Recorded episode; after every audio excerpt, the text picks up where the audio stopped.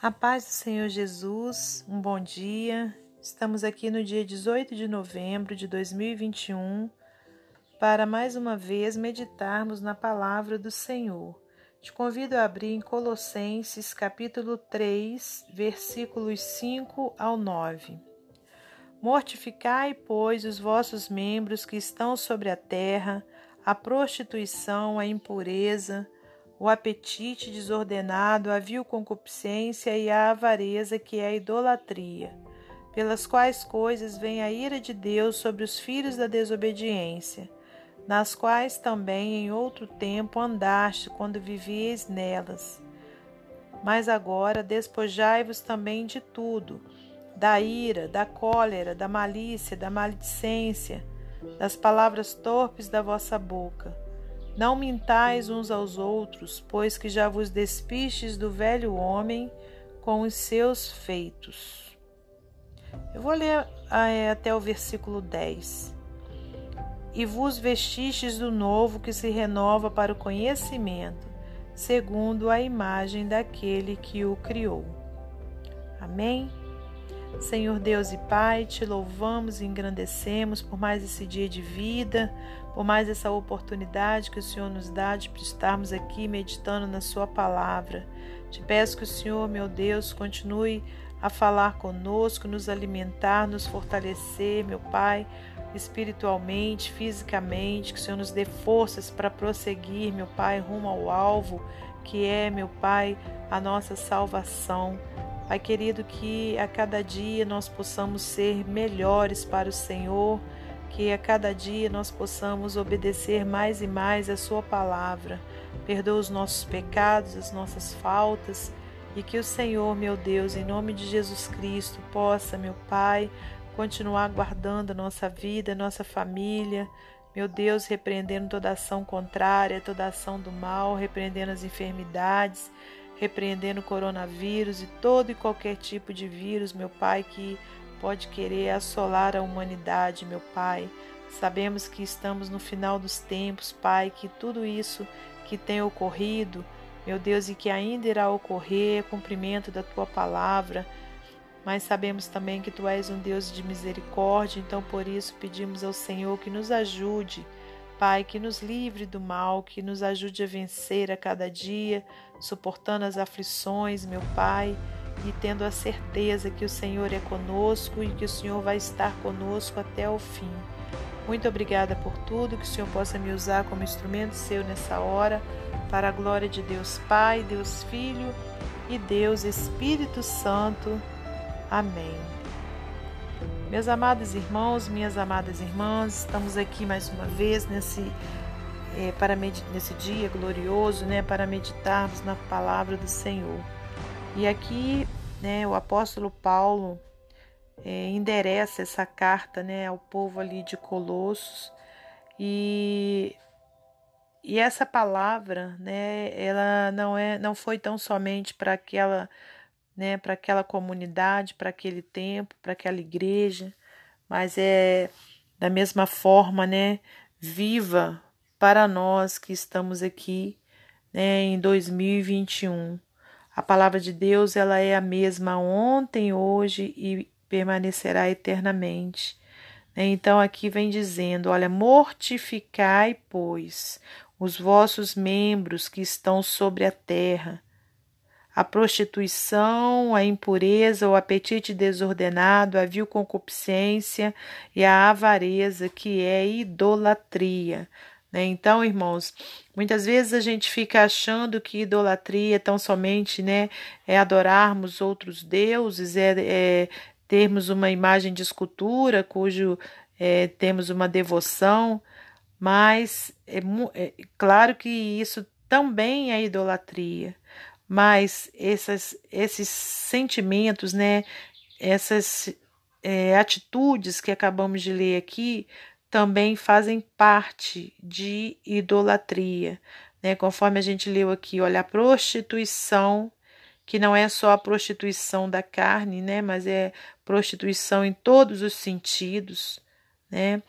É, a impureza, o apetite desordenado, sabe? Aquela pessoa que come desordenadamente, né? É, já está satisfeito, já comeu o que tinha, né? Que se alimentar e continua ali comendo, comendo, comendo. Isso é pecado, né? Isso é também o que? Uma idolatria, né? Olha, havia concupiscência, né? Quer dizer, concupiscência da carne, a avareza, né? Aquela pessoa que é, entre aspas, extremamente pão duro, né, irmãos? Que muitas vezes acha que não precisa ofertar na casa do Senhor, né? Não quer dar, entregar o seu dízimo, que é a, de, a, a décima parte, né? O Senhor poderia nos pedir muito mais. Ele nos deixa com 90%, né? E o que pede somente 10% para estarmos ajudando a sua obra. Né? E muitas vezes as pessoas ficam ali segurando, achando que não e que não precisa, sabe, irmãos? Isso também é uma avareza. Ou então, quando você é, fica ali né, com, com excesso de economia, né, guardando, guardando, é, com aquele amor ao dinheiro isso também é idolatria, né, irmãos? Então a gente tem que vigiar, né, em todo o tempo, nas nossas atitudes, para a gente não pecar contra o Senhor. Versículo 6: Olha, pelas quais coisas vem a ira de Deus sobre os filhos da desobediência, nas quais também em outro tempo andastes quando vivieis nelas, né? Quer dizer, houve-se um tempo antes de nós conhecermos a Jesus, né? Que praticávamos, praticávamos esses tipos de ações, né? Muitas vezes. Mas isso é naquele tempo, a gente não pode permanecer no erro, a gente não pode permanecer no pecado né? Mas agora, olha, versículo 8: Despojai-vos também de tudo, da ira, da cólera, da malícia, da maledicência, das palavras torpes da vossa boca. Né? Então, olha, tudo isso aqui são ações contrárias à palavra de Deus. Né? Despojai-vos, jogue fora né? todo tipo de ira, todo tipo de cólera, malícia, sabe, irmãos? Aquelas piadinhas, né? Isso desagrada ao Senhor piadinhas né, de mau gosto, piadinhas cheias de malícia. Às vezes você pode dizer, mas eu não falo isso, mas se você estiver na roda dos escarnecedores, se você estiver fazendo parte né, de um grupo que faz isso, você também está incluído, você está sendo cúmplice. Né? Olha só, das palavras torpes, né? jogar fora palavras torpes. Né? E o que são palavras torpes? Né? Todas as palavras, né, que não vão trazer edificação. Aí tem pessoas que falam, eu falo palavrão para desabafar. Irmãos, isso quem, quem pratica isso é o gentio. Né? Quem é servo de Jesus Cristo tem que se policiar.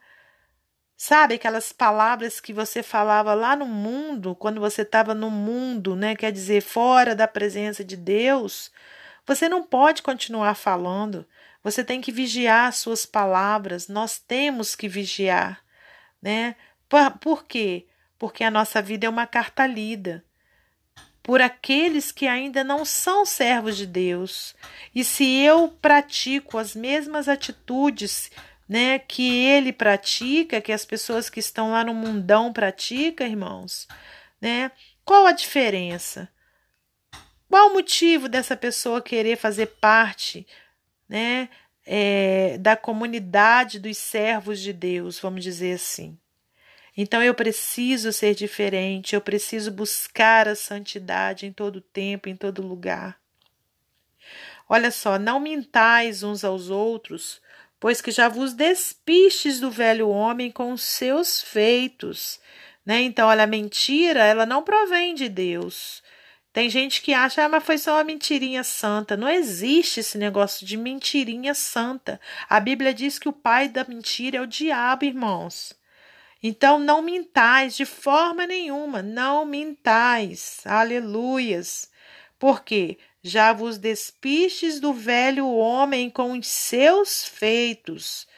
Né? Então, quer dizer, aquilo que era velho tem que ficar para trás, né, as atitudes velhas, os hábitos velhos, quando você recebe a Jesus Cristo como seu Senhor, como seu Salvador, tudo aquilo tem que ser jogado fora. É uma nova vida, aleluias, uma nova vida com Jesus, uma nova vida é, buscando a santidade. Versículo 10: e vos, des, e vos vestistes do novo, que se renova para o conhecimento, segundo a imagem daquele que o criou. Amém? Então, que a gente possa praticar essa palavra, irmãos, em nome de Jesus, né? E buscarmos a cada dia a santidade, né? Porque sem, é, sem santidade, né? Ninguém verá o Senhor. Amém? Sede santos, porque eu sou santo, diz a palavra do Senhor. Agora eu vou ler para você mais um texto do livro Pão Diário para a gente finalizar esse momento devocional. Maneira de viver. Como foi que tudo ficou sujo tão depressa? Resmunguei enquanto limpava a mesa de vidro. Há um mês toda a casa estava completamente limpa. Meu marido respondeu: A limpeza é uma tarefa diária e não um acontecimento único. Sei que ele está certo, mas detesto admitir isto. Gostaria de limpar a casa uma só vez por mês e que ela ficasse limpa. Mas a sujeira não se rende tão facilmente. Uma mancha atrás da outra e a sujeira retorna. Peça por peça, a desordem se acumula. O pecado é como a sujeira e a desordem em minha casa. Eu quero eliminar todos os pecados com apenas uma oração de confissão e arrependimento. Mas o pecado não se elimina assim tão facilmente. Pensamento após pensamento, as más atitudes voltam escolha após escolha, e as consequências desagradáveis se amontoam. O apóstolo Paulo ensinou aos cristãos em Colossos: despojai-vos igualmente de tudo isso, ira, indignação, maldade, maledicência, linguagem obscena do vosso falar. Colossenses 3:8. E disse à igreja de Éfeso: Irai-vos e não pequeis, não se ponha o sol sobre a vossa ira Efésios 4, 26. A morte e a ressurreição de Cristo eliminaram a necessidade de um sacrifício diário. Mas a confissão e o arrependimento ainda são essenciais para a vida cristã diária. Livrar-se de coisas tais como a ira, indignação e maledicência é uma tarefa diária e não um acontecimento único. A confissão honesta a Deus apaga todos os traços dos pecados. Amém? Que Deus abençoe você e sua família. Que Deus abençoe a minha e a minha família. E até amanhã, se Deus assim permitir.